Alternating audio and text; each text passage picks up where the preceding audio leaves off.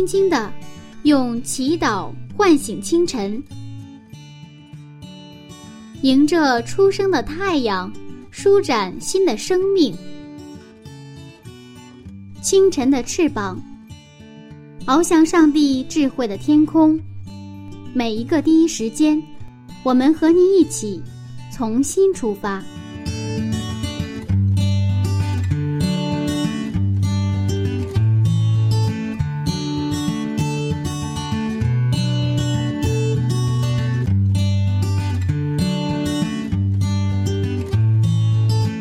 时间与上帝相遇，精彩人生从上帝开始。嗨，收音机前亲爱的朋友，早上好！欢迎收听希望之声福音广播电台。接下来您将听到的是由柚子为您带来的《清晨的翅膀》早灵修栏目。在这里，您将听到有关《创世纪》的精彩分享。新的一天开始了，您的心情还好吗？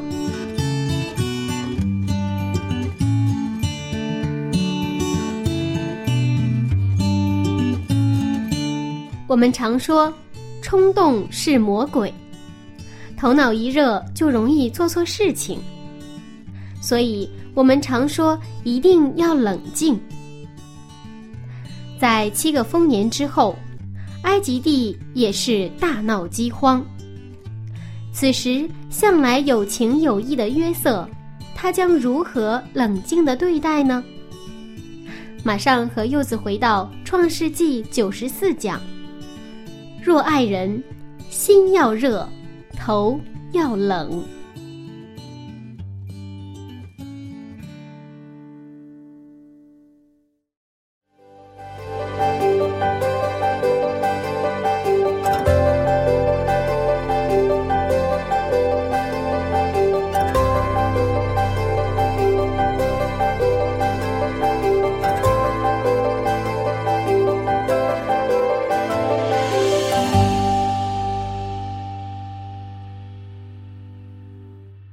个雅各的家呀，终于已经到了埃及了。现在我们看到焦点又回到了约瑟的身上。那么约瑟，我们谈到他的有一个特别出众的地方，嗯也是特别让我们关注的地方。他在一个没有教会的地方，他一个人，他做了一个教会，嗯他自己亲自成为了教会。上帝把他从波提法家，然后监狱，然后把他抬高到一个埃及的总理的位置，嗯把这个教会放到一个很高的位置，然后去荣耀上帝的名。嗯那么他是具体的他的这种生活怎么体现的，是吧？我们也曾经讲过，他七天是一个敬拜的生活。那么他在日常的工作当中，他做一个总理，一个泱泱大国的一个总理，而且做一个信上帝的一个总理，他的生活、他的工作是怎样的？那么今天的故事将展现他的这样一个层面，啊，嗯那么他的生活是一个敬拜者的生活。那么这种敬拜的生活如何体现在他的经营、他的工作当中啊？所以这个下边我们要一起分享的这个故事呢，是差不多这个荒年，不是七个丰年，然后七个荒年嘛，是吧？那么七个荒年的差不多第三年开始的这个故事，这一段可以说是约瑟经营的也是教科书。我们看，先看，呃，《创世纪》四十七章十三节到十七节。创世纪四十七章十三到十七节，饥荒甚大，全地都绝了粮，甚至埃及地和迦南地的人因那饥荒的缘故都饿昏了。约瑟收据了埃及地和迦南地所有的银子，就是众人敌粮的银子。约瑟就把那银子带到法老的宫里。约瑟说：“若是银子用尽了，可以把你们的牲畜给我，我就为你们的牲畜给你们粮食。”于是他们把牲畜赶到约瑟那里，约瑟就拿粮食换了他们的牛、羊、驴、马。那一年因换他们一切的牲畜，就用粮食养活他们。饥荒甚大，全地都绝了粮，嗯这个全地包括埃及地和埃及附近的这个中东地区，就包括迦南地啊，嗯人们这个饥荒到什么程度啊？是饿昏了啊！可能没有这个经历过饥荒的现代人，很难可能理解这个饿昏的感觉哈。我们有的时候可能啊、少吃两顿饭哈，就感觉有一点饿昏的感觉哈。那个时候是已经差不多第三年，那么第一年和第二年呢，他们原来有一些储备粮，还可以。那么到第三年储备粮就没了，这个时候他真的没有吃的。那么粮店也没粮，到什么地方都找不到粮。这个时候，可能人们去开始挖这个树树根儿，什么这个野野菜、野草这样的来去来去充饥，是吧？嗯那个时候，他这个状态是非常非常严严重。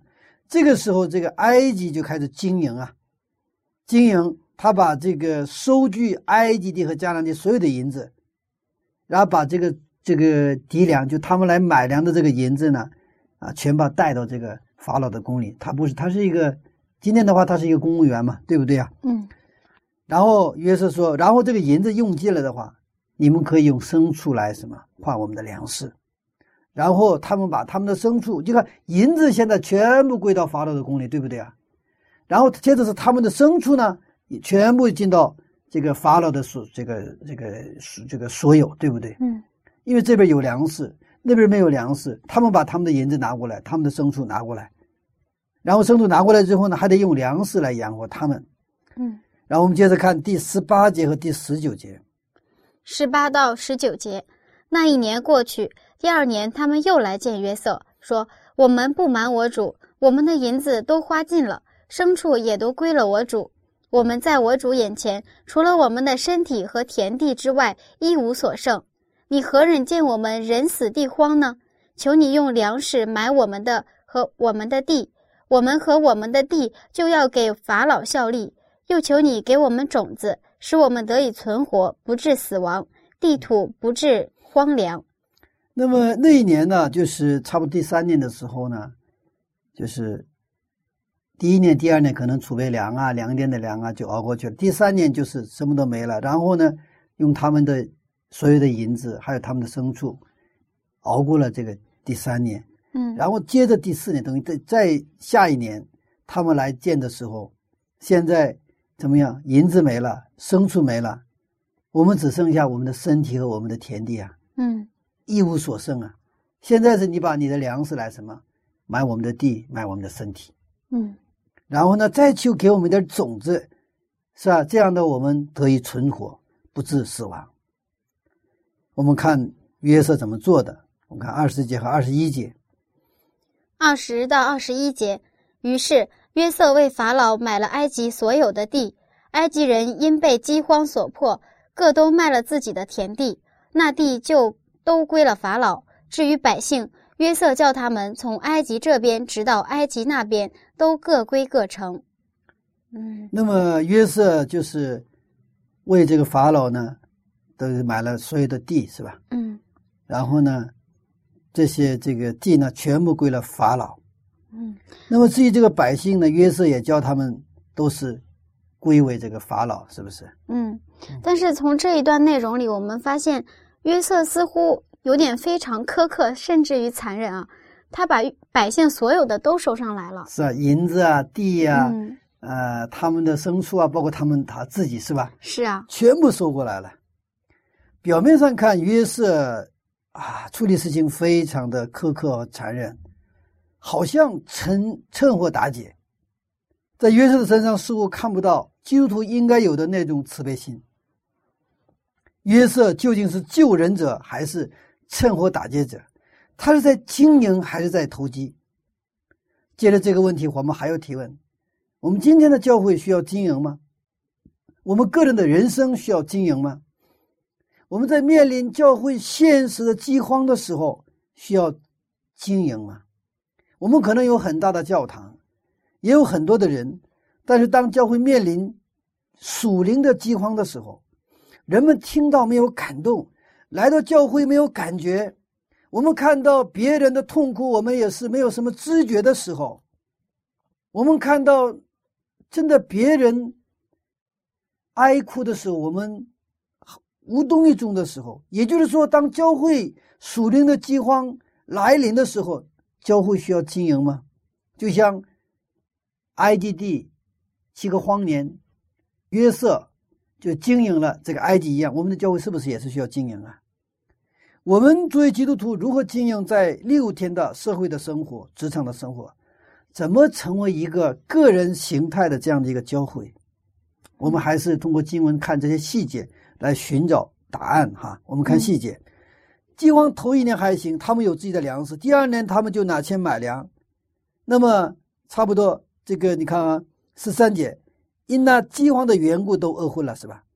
大家有没有饿昏的时候？他们一年饿了，第二年就饿昏了。然后我们看第十四节，十四节。约瑟收据了埃及地和迦南地所有的银子，然后差不多第三、第四年的时候，大家饿的又不行了，可能大人还好，小孩子饿的直哭，怎么办呢？我们看第五节，第十五节，埃及地和迦南地的银子都花尽了，埃及众人都来见约瑟，说：“我们的银子都用尽了，求你给我们粮食，我们为什么死在你面前呢？”大家可能。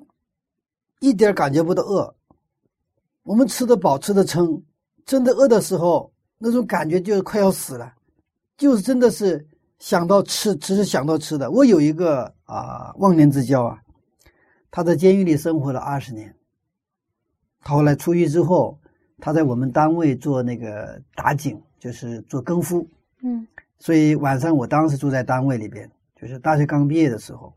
然后我们俩就晚上就聊天呐，这样子，我们就成了一个忘年之交。他说他在监狱里的时候，因为他经常讲他在监狱里的生活，二十多年在监狱里吧。他说吃的给的很少，所以他的一的一整天，他脑子里想的全都是吃的。人饿的时候吧，就想吃的，所以说他说他是用这种方式来管理，嗯，让你不想别的，一整天就给你吃的，就是想吃的。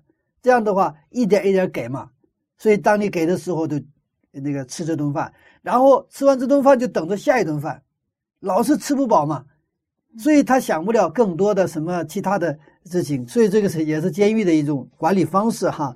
嗯，我们继续看，接着接着看第十六节。十六节，约瑟说：“若是银子用尽了，可以把你们的牲畜给我，我就喂你们的牲畜给你们粮食。”这个时候。这些牲畜本身已经是那些老百姓的累赘了，嗯，人吃的都没有，你有什么吃的给这个动物呢？对不对啊？对他们来说已经是负担了。那么这些牲畜对约瑟来说，其实同样也是负担。其实储备粮有限，他也要消费很多的粮食给什么喂这个牲牲畜嘛。所以他用牲畜给他们换粮食，实在是对这些老百姓的一种帮助。我们生活当中，就像饥荒的时候，才能认识到好多东西本来不是祝福，是累赘。所以他们把牲畜给了约瑟，因为比财富、比牲畜更重要的是他们的生命。圣经是关于生命和救赎的一本书，约瑟工作的焦点也是在救这些百姓的生命。我们接着看第十八节。十八节，那一年过去。第二年，他们又来见约瑟，说：“我们不瞒我主，我们的银子都花尽了，牲畜也都归了我主。我们在我主眼前，除了我们的身体和田地之外，一无所剩。”那这个差不多到了第五、第六年的时候，这是这个时候，不是七个荒年嘛？越往后的话，就越越越越这个，就是好像是走到绝路了，是不是？嗯，越来越难。这个时候，他们又来见约瑟。这个身体在这儿说，就说，啊，除了我们的身体和田地之外，一无所剩。那么，这个身体在希伯来语中的意思是尸体的意思。哦，等于让约瑟你来收尸吧。第五年、第六年活到这个时候已经是奇迹了，好多人已经饿死了，就剩了。但是他们就像尸体一样，皮包骨了。那个时候，我想再用化妆品。没有用了，都跟 实体一样了。所以这个时候，除了 我们的实体和天地以外，什么都没有了。我们看那个电影，一九四二年，就河南，就是那个不过是一两年、两三年的光景，就已经是死了几百万了。嗯这已经是到五年六年头了，所以他跟约瑟说：“你来收我们的私房，是吧？”我们接着看第十九节哈。十九节，你何忍见我们人死地荒呢？求你用粮食买我们和我们的地，我们和我们的地就要给法老效力。又求你给我们种子，使我们得以存活，不致死亡，地土也不致荒凉。如果在当时约瑟不收钱，也不限制的免费发放粮食，可不可以？我是基督徒，我凭着上帝的爱，我要免费发放粮食给你们，哇，很带劲的一个画面呢啊！是啊，那就可能出现自己私藏粮食，然后领救济粮，然后用救济粮卖给那些人口多的人家，这个时候就出现很多的问题，甚至还可能发生暴乱。嗯我们的教会里面有很多免费的东西，问题是免费并不是不好，问题是不少人有一种思维定式，觉得教会的东西什么都应该是免费的。如果我们个人的灵性停留在这样的一个水平，那就无法真正理解什么是恩典。嗯。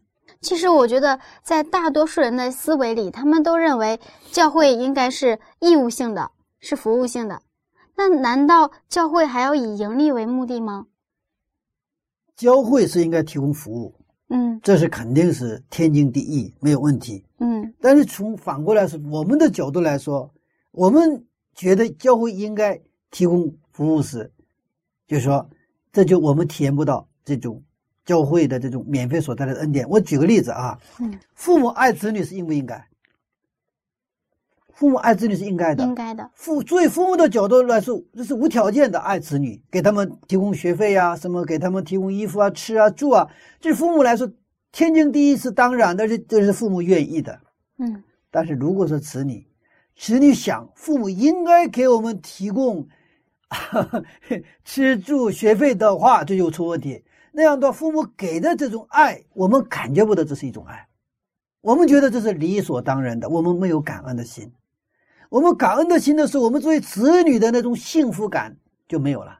嗯这种恩典就成了一个廉价的恩典。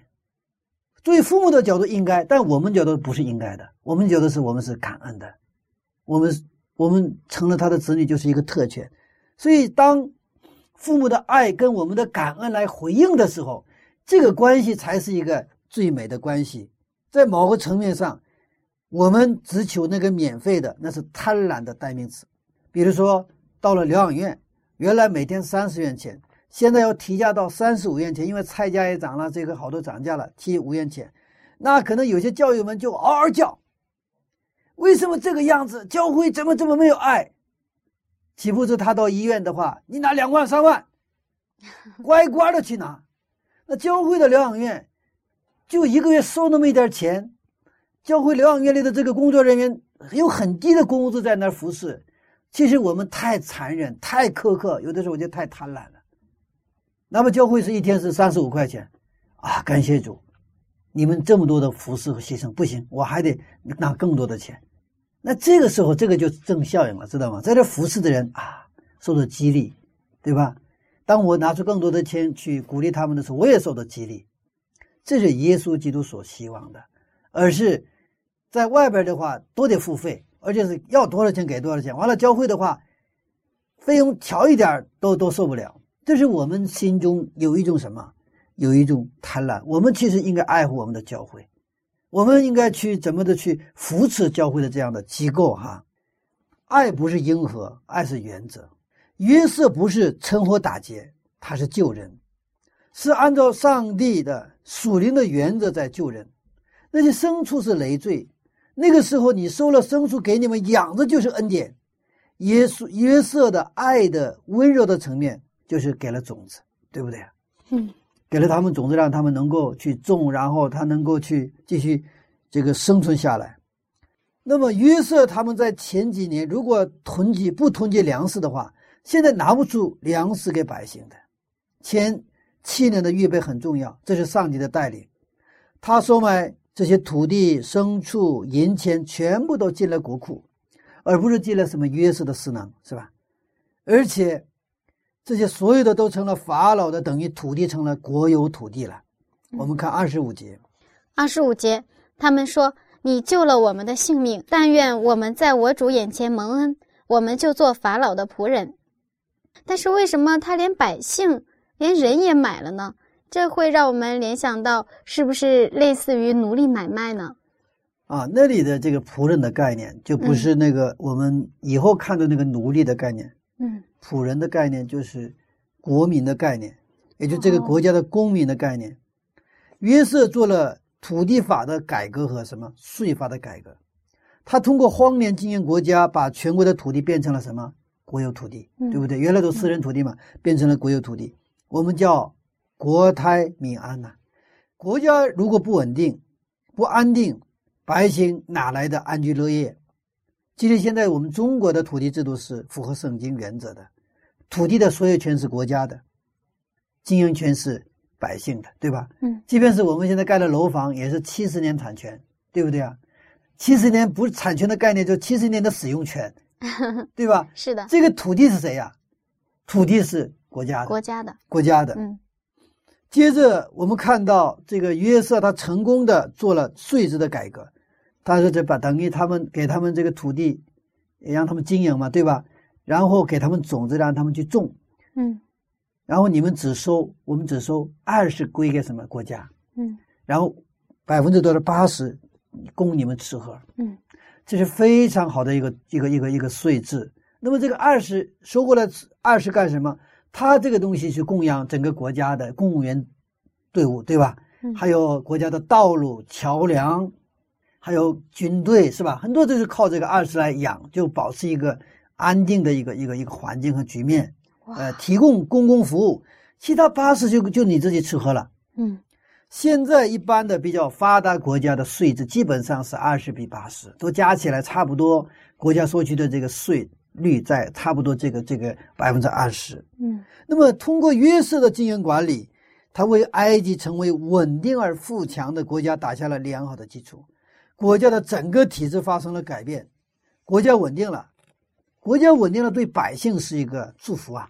嗯，挪亚有三个儿子，埃及人是就是那个老二含就接丑的哈，嗯，接那个父亲那个丑的那个老二 含的后裔。后来在第十七代王朝是。希克索斯王朝就是这个，就是什么时代呢？就是十七代。十七代正是约瑟在埃及那个时代的王朝，是希克绍斯王朝。那么很奇怪的是，这个希克绍斯王朝不是韩的后裔，就是接丑的那个，那个是从外边打进来的，是挪亚的那个儿子闪的后裔。哦，闪的后裔，其实以色列人也是闪的后裔嘛，对吧？嗯。那么这个闪的后裔，这个希克绍斯王朝呢，在埃及统治了差不多前后一百年的时间。嗯，恰好这个时候约瑟来到了这个埃及。哦，就是这是一个时代。这个约瑟做总理的时候的这个法老是闪的后裔。嗯，约瑟也是闪的后裔，而当时这个埃及的这个统治者阶层就是闪的后裔嘛，但是这是少数，少数。嗯。而埃及的老百姓是韩的后裔，少数的统治阶级，多数的老百姓，它是这样的一个结构，这样的一个民族结构，也就是说，少数民族统治什么？一个多数民族，对不对啊？嗯，有点像中国的元朝了，对不对？呃，元朝是吧？嗯，那么这种民族结构隐含着很多不稳定的成分，而荒年加重了这样不稳定的因素，是不是？这个时候，约瑟他就他的那种，无论是土地法的改革还是税制的改革，都非常的凑效，是不是？那么现在通过约瑟基于圣经原则的经营，这样的土地改革呀、税制改革，这个荒年呢，反而让国家更加安定了，建立了一个真正统一的中央集权的一个大国，土地变成了国有，对不对啊？也用非常良好的一种税制，让老百姓也是安居乐业，让这个国家的这个国库呢也是满满的。嗯，那么这等于是给老百姓带来了一个非常好的一个环境。嗯，其实我觉得很奇妙哈。更重要的是，在圣经出现了土地国有的概念，就是公共的概念。四百年后，以色列百姓出埃及之后，在西奈山通过摩西呀，上帝给了摩世界嘛，这个律法是吧？那个时候，正式的土地的公共概念出现了。这个是上帝的旨意。通过摩西的律法，我们知道土地是谁的？上帝的。我们只有使用权。约瑟等于恢复了土地所有权的公共概念。就是在早在伊甸园的时候，那土地就是上帝的嘛。嗯，亚当夏娃只有经营管理权。啊，很奇妙的这个部分哈，太厉害了，对，很奇妙。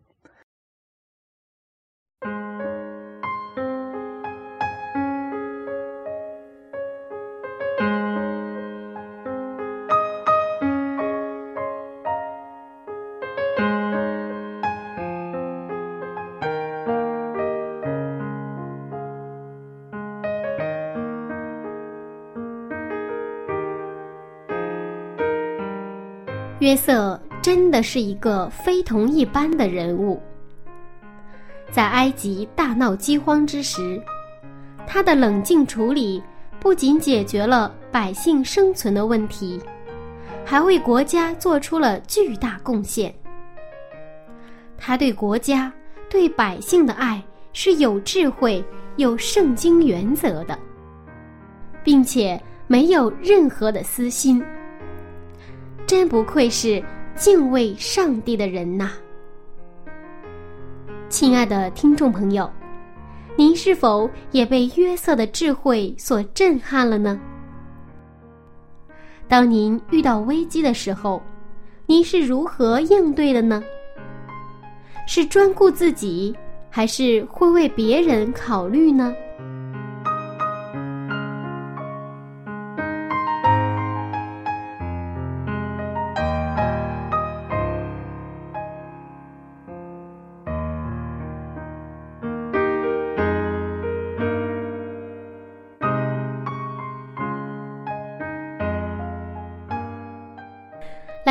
柚子分享一首非常好听的歌曲，来自有晴天音乐世界，名字叫做《将一生交给你》。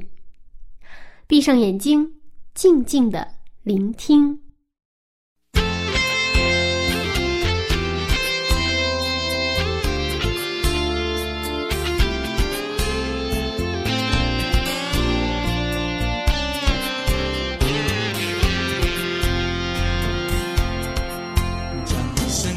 给你来回应你的爱，我要用全心全心全意全力来爱你。将一生交给你来回应你的爱，这是那瞬间梦里喜悦的火气。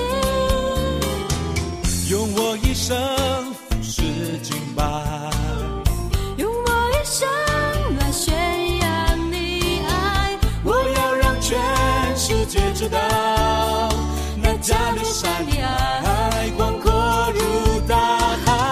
你的慈爱永不改变。你的心事是高过诸天，我要让全世界知道，那加略山的爱，那加略山的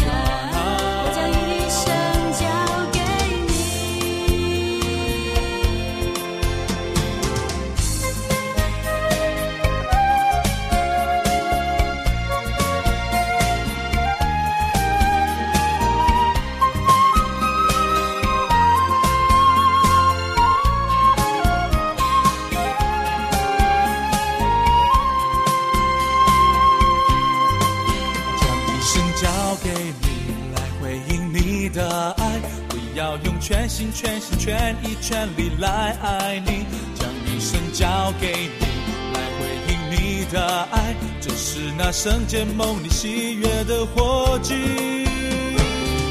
用我一生俯视敬拜，用我一生来宣扬你爱，我要让全世界知道，那加略山的爱广阔如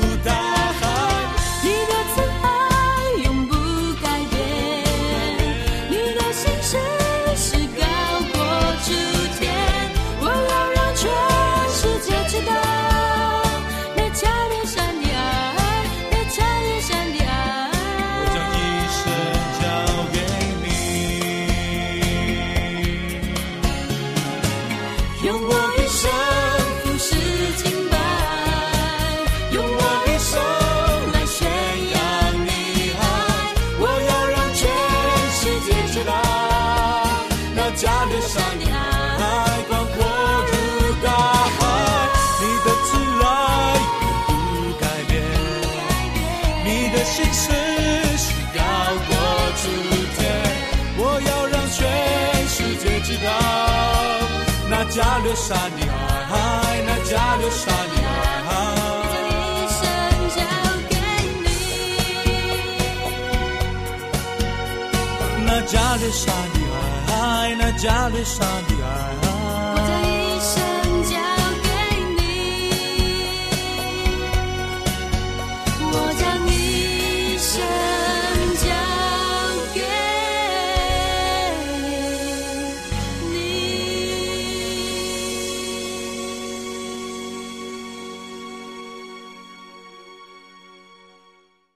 将一生交给主，来回应耶稣基督的爱，让全世界都知道加略山的爱如海洋一般宽广。亲爱的听众朋友，欢迎和柚子继续回到《创世纪》的分享当中。那下面我们继续看一看约瑟是如何爱人的。那么新天新地的时候是最后的喜年了。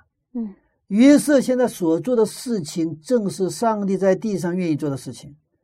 约瑟在埃及的生活就是遵行上帝旨意的生活，所以今天的我们题目我们起了什么？你去爱人，心要热，头要冷。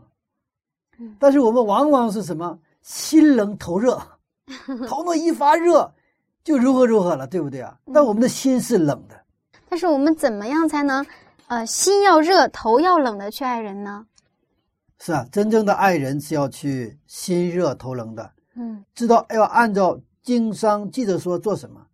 我们回到生意的原则，不要以我们自己传统的观念、价值观、价值观来做事情，不是要用感情用事，而是要按照圣经的原则做事情。嗯我经常在教会里说，越没有钱越要奉献。我甚至让这些上上上大学的大学生也说，你们要奉献，你们少吃那个垃圾食品，少吃那个那个饮料，是不是？你然后可以多奉献嘛，对不对啊？嗯我们可能观念当中，那学生没有收入嘛，啊，学生什么都是免费的啊，我不这么想，学生也要奉献。嗯啊，学生也要奉献。埃及百姓如果免费的拿到救济粮，会怎么样？只能养懒汉了。他们的私心越来越膨胀，而且七年的丰年是如何生活？如何生活的呢？他们那时候钱多，粮食多呀，随便花呀。丰年的生活方式其实无法适应荒年的危机，免费不一定是好事情。他们需要改变呢，需要建立节俭的奉献的生活方式。约瑟的爱的经营，正是把老百姓带向改变的浪费的原来只顾自己的生活方式，带向得到生命的方向。今天我们其实，在城市的生活，可以说物质非常丰富，对不对啊？我们现在很容易浪费，而且把这种浪费当做什么一种非常好的消费方式。但是基督徒，无论到任何时候，我们都有一个简单的、节俭的一种生活方式。嗯，这种生活方式实际上让我们不断的过什么？真的是一个在耶稣基督里的，能够去享受他要给我们的丰盛的东西。当然，我不是意味着什么一定要过苦日子，这个没必要啊。基督徒非要过苦日子不是，不是这个概念。我我的概念是，我们过适度的掌握我们的分寸。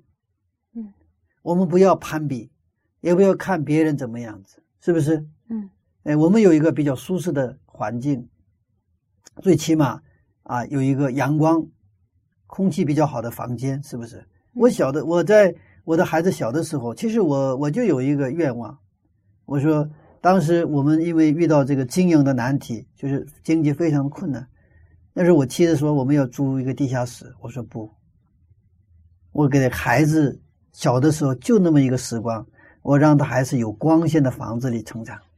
嗯，所以后来我妻子还是听了我，并不是我们社区非常非常大的房子，或者多么去那种富丽堂皇的房子。那现在我做一个传道人，那么我们家是呃三居室，那三居室的有一个房间就是客房了，我们家里要经常接待人，啊，我家里也经常啊请人一起来吃饭呐、啊，团聚需要房间，嗯，啊，我自己反正非常喜欢，但是呢，我是不喜欢那种啊那种特别奢华的东西。其实我们的心底里边都有一个羡慕别人奢华的那个层面，嗯那么这个是就在前面所讲的那样，我们去抓住什么？抓住上帝的，他给我们的使命。我们为什么拥有这些东西？这些我们拥有的东西来自哪里？其实上帝都给我们的，这些东西是要要是要为别人去使用。嗯，这个时候我们就体会到什么？我们啊，这种生活方式是非常的啊，让我们得益处，而且让我们的孩子也是得益处的一种生活方式。嗯，在刚一开始的时候，我们提到过教会是否需要经营。其实，在我们的呃思维意识里啊，我们从来没有想象过教会还可以像公司一样去经营。是啊，有些教会领袖说教会缺钱，啊、钱没错，就觉得我们什么都不缺，就缺钱，觉得有钱了就能布道，有钱了就能办事，这钱是好东西啊嗯啊！我不否定钱的价值，但是其实真正我们缺乏的是什么？认识到属灵的饥荒的人。我们快饿死了，却不知道饿；快渴死了，却不知道渴。也就是说，我们的灵命快没有了，我们却浑然不觉。嗯，在启示录三章十七节是这样说的：启示录三章十七节，你说我是富足，已经发了财，一样都不缺，却不知道你是那困苦、可怜、贫穷、瞎眼、赤身的。这是在这个劳迪加教会状态上，就是七教会启示录七教会当最后一个教会叫劳迪加教会的状态说：“我是富足，我已经发了财，什么都不缺，嗯却不知道是困苦、可怜、贫穷、瞎眼、此生的。”我们说我们不缺乏啥，我们还没有感觉到我们现在在闹饥荒，我们老以为还是丰年呢。我们的感觉和需要是不一样的，我们感觉是可能是 A，我们的需要是 B，这是两个概念。感觉富足，什么都不缺，不这个不缺，但圣经说我们是什么？我们是缺乏的。其实一个呃教会的经营，要认识到我们教会的丰年，要预备什么？在我们的教会进入到荒年的时候，我们应该怎么去做？他知道这个啊这种时候，但是我们如果这个浑然不觉的话，那我们的教会就会变成表面像教会，但实际上是已经什么停了没有生命的这样的一个教会。嗯所以说，在启示录三章十八节、十九、十九节，就是给了一个处方哈。启示录三章十八到十九节，我劝你向我买火炼的金子，叫你富足；又买白衣穿上，叫你赤身的羞耻不露出来；又买眼药擦你的眼睛，使你能看见。凡我所疼爱的，我就责备管教他。所以你要发热心，也要悔改。这个处方也是一个什么？上帝对教会的一个经营方法。嗯怎么经营啊？我劝你买火炼的金子，叫你富足；火炼的金子，又买白衣穿上，叫你赤身的羞耻不露出来；又买眼药擦你的眼睛，使你看见。凡我所疼爱的，我就责备管教他。你要发热心，你要悔改。就是教会如何让我们的教友发热心悔改。这个经营，我们一说经营，仅仅是不是经济层面的经营，它更是经营我们的信仰。那经营是它是有原理的。那我们教会的，我们心灵的经营，我们的信仰的经营是也是靠着原理，是靠什么原理？就是圣经的原理，要悔改，要发热心，然后我们靠着上帝的话语，我们靠着耶稣基督的义，这样的时候，这个教会呢就会恢复，就能就能重新啊奋兴起来。嗯，我们今天的教会，就刚才说了嘛，要经营，首先要认识到我们的教会也有属灵的计划。我们不要自我感觉太良好，我们对上帝的信心，并不等于说我们认识不到我们属灵计划的时候，我们也不感觉不对上帝的需要。我们现在没有吃的，那些百姓，那些中东的迦南的百姓来找这个埃及嘛，对不对啊？来找约瑟，他们就是说，拿出刚开始拿出什么？拿出他的这银子是吧？然后又拿出他们的牲畜，然后拿出他们的土地，最后把自己也拿出来了，把自己也是奉献出来了，把这些全拿出来要什么？要生命。那实际上，当我们认识不到属灵的饥荒的时候，我们绝对不会拿出我们的银子，我们也不会拿出我们的牲畜，我们的那些财物，我们也更不可能拿出我们的土地，我们的这个这种肾，我把我自己献出来，因为什么？我现在是富足的，我不缺乏，所以我们虽然口头上说上帝如何如何好，但是我们其实并不感觉到我们需要上帝，所以我们也不可能真正的解决我们属灵的饥荒的问题。我们饿死了，我们都不知道。所以约瑟啊，他这个这一点上，他经营的特别好啊。他的成功的秘诀就是向上，他是忠诚的臣仆；向下，他对百姓是一个慈悲的一个管家。我们上班不要把职场当做见钱的地方，只想得到的时候，恩典的门就关了。于是，无论在伯蒂法家，还是在监狱，还是在王宫，他都能提供价值。我们现在也可以问我们自己：我在我的职场当中。我在我的教会当中，我能不能提供价值？不管环境如何变化，约瑟的原则只有一个，就是向上忠心，向下慈悲，这就是他提供什么价值的一个基础。嗯，埃及百姓在丰年的时候形成的生活方式，通过灾年的这个奉献生活改变了，都拿出来，银子拿出来，土地拿出来，牲畜拿出来，把自己的身体也拿出来，最后全拿出来了。如果当时给他们免费的话，他不会拿出来，甚至私藏，是吧？然后倒卖、投机倒把，是全拿出来。所以在这个层面上讲，属灵的饥荒，我们认识到的话，不一定是坏事情啊。我们现在真的需要上帝，我们可能有很好的建筑，有很好的乐队这个诗班，但是我们没有属灵的生命。我们现在愿意把我们所有的都拿出来，我觉得我值钱的东西全拿出来。那最后最值钱的是自己吧，是吧？嗯嗯，所以灾年他练就了这些百姓的什么生活呢？奉献的生活。嗯，经历荒年，他们知道什么是最重要了，也知道是感恩了。最重要是什么？最重要是生命。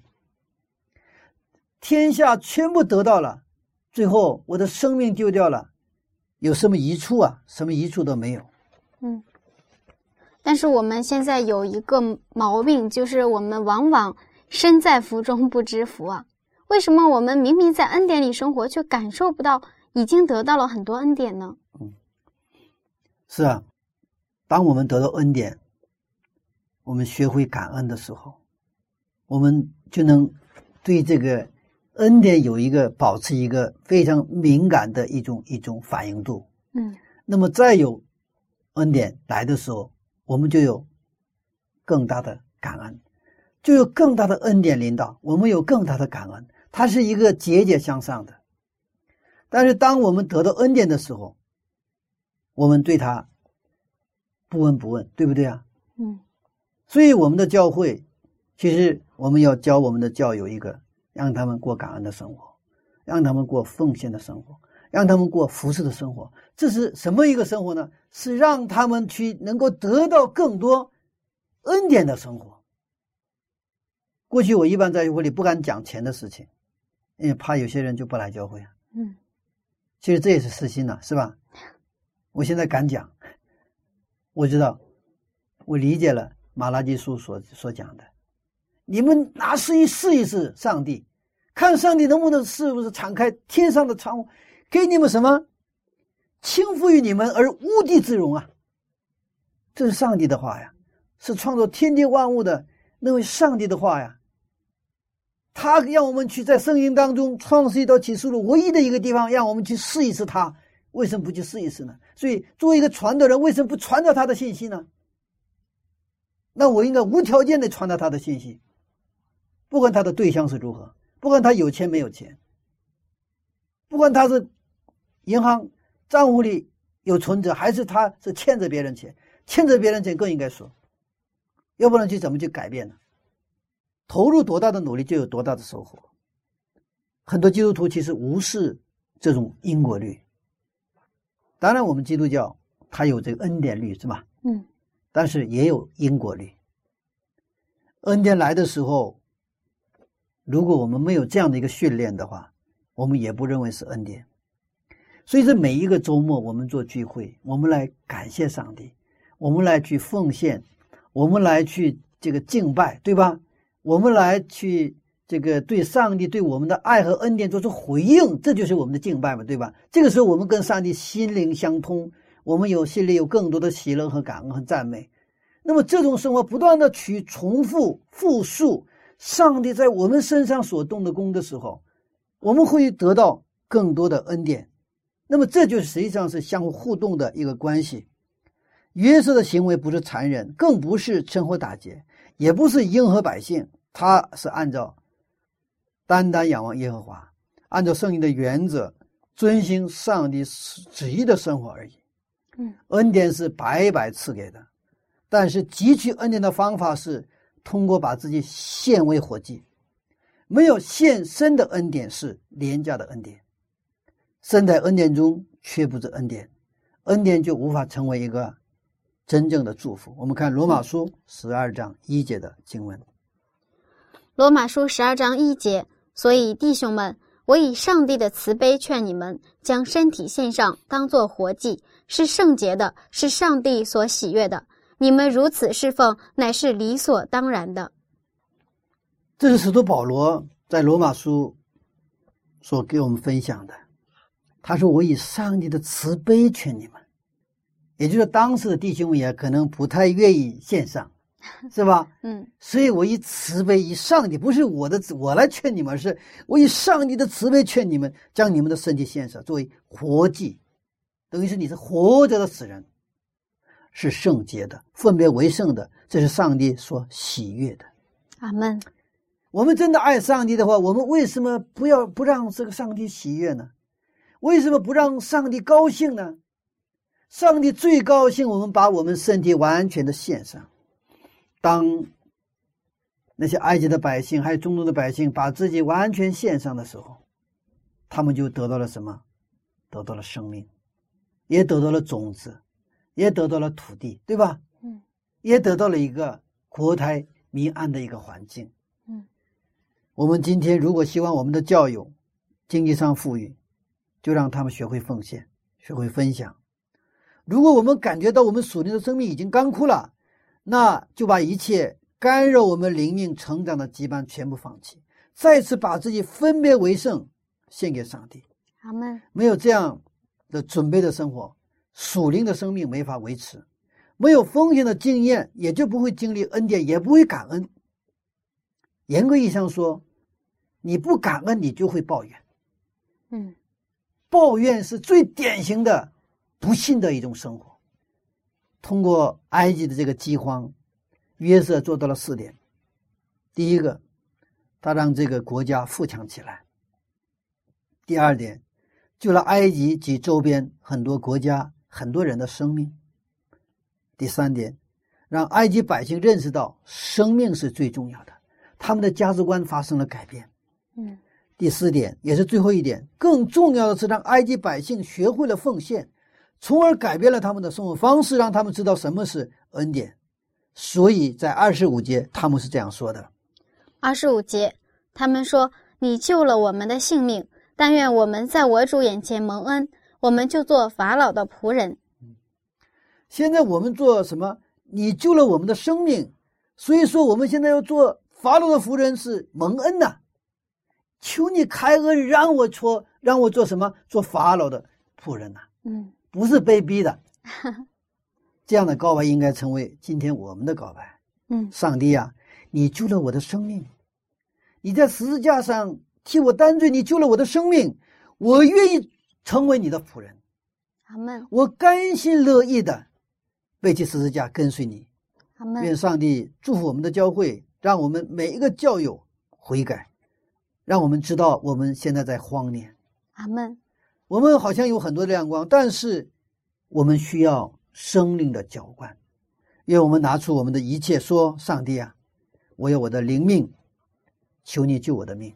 阿门。”好，哇，我们发现真的是在这种非常危急而紧张的时刻，约瑟他抓住上帝的原则来爱他的百姓。是啊，约瑟他经营了一个国家，嗯其实今天的教会也需要什么经营？这个经营需要预备，嗯，需要按照上帝的原则，对不对？是的，是心要什么热，头要冷嗯，不是感情用事。是的。好，谢谢牧师的分享。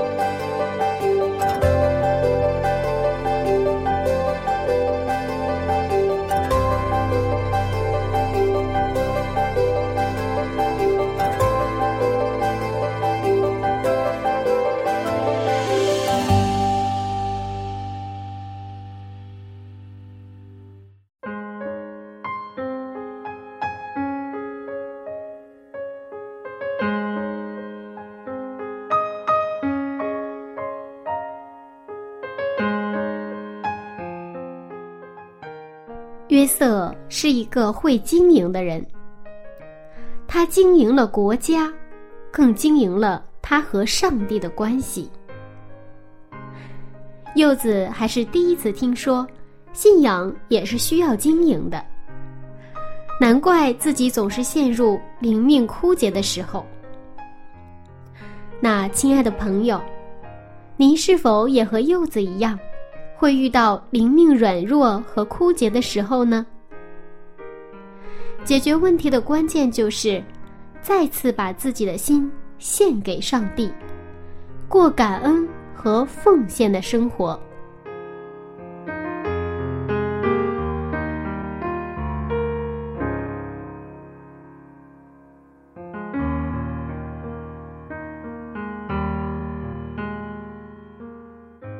好了，下面我们一起来祷告。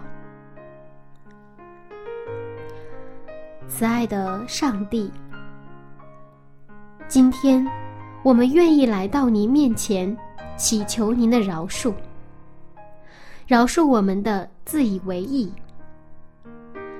我们的灵命已经是饥荒状态，可是我们还自觉良好，以为自己什么都有，不需要您的恩典。求您的圣灵今天光照、感动我们，让我们看到自己的缺乏，看到我们对耶稣基督恩典的迫切需要。求您再次复兴和更新我们的心灵，让我们过感恩和奉献的生活。这样祷告是奉靠主耶稣的名，阿门。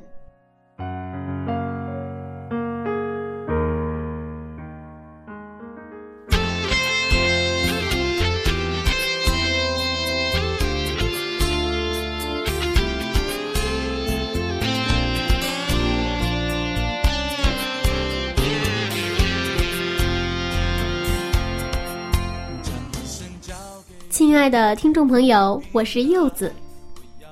非常高兴能和您一同度过早灵修的时间。那在今天的分享当中，您有收获吗？如果您觉得我们的节目对您有帮助，一定要邀请您的亲朋好友一起来收听哦。那今天我们就先到这里了，祝愿您在新的一天当中能够成为一个成功的经营者。好了，下一次节目我们再见，拜拜。你的挚爱永不改变。你的心事是高过诸天，我要让全世界知道，那加略沙你爱，那加略沙你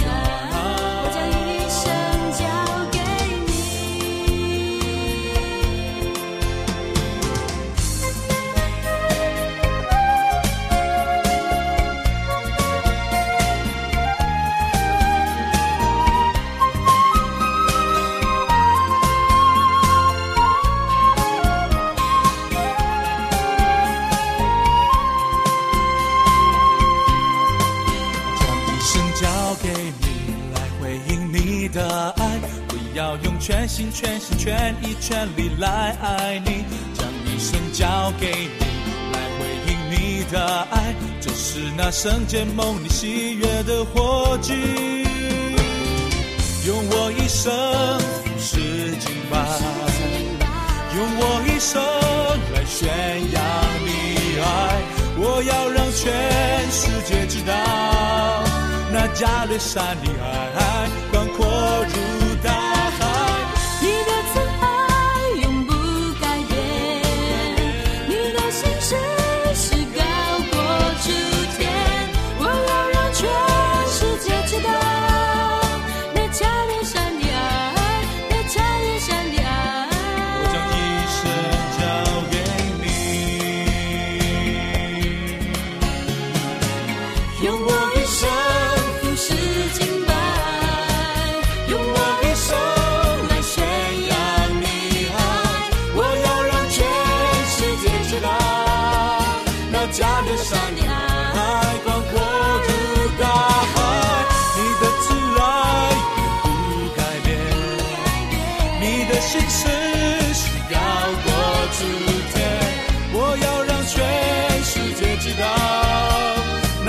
那加略山的爱，那加略山的爱。将一生交给你。那加略山的爱，那加略山的爱。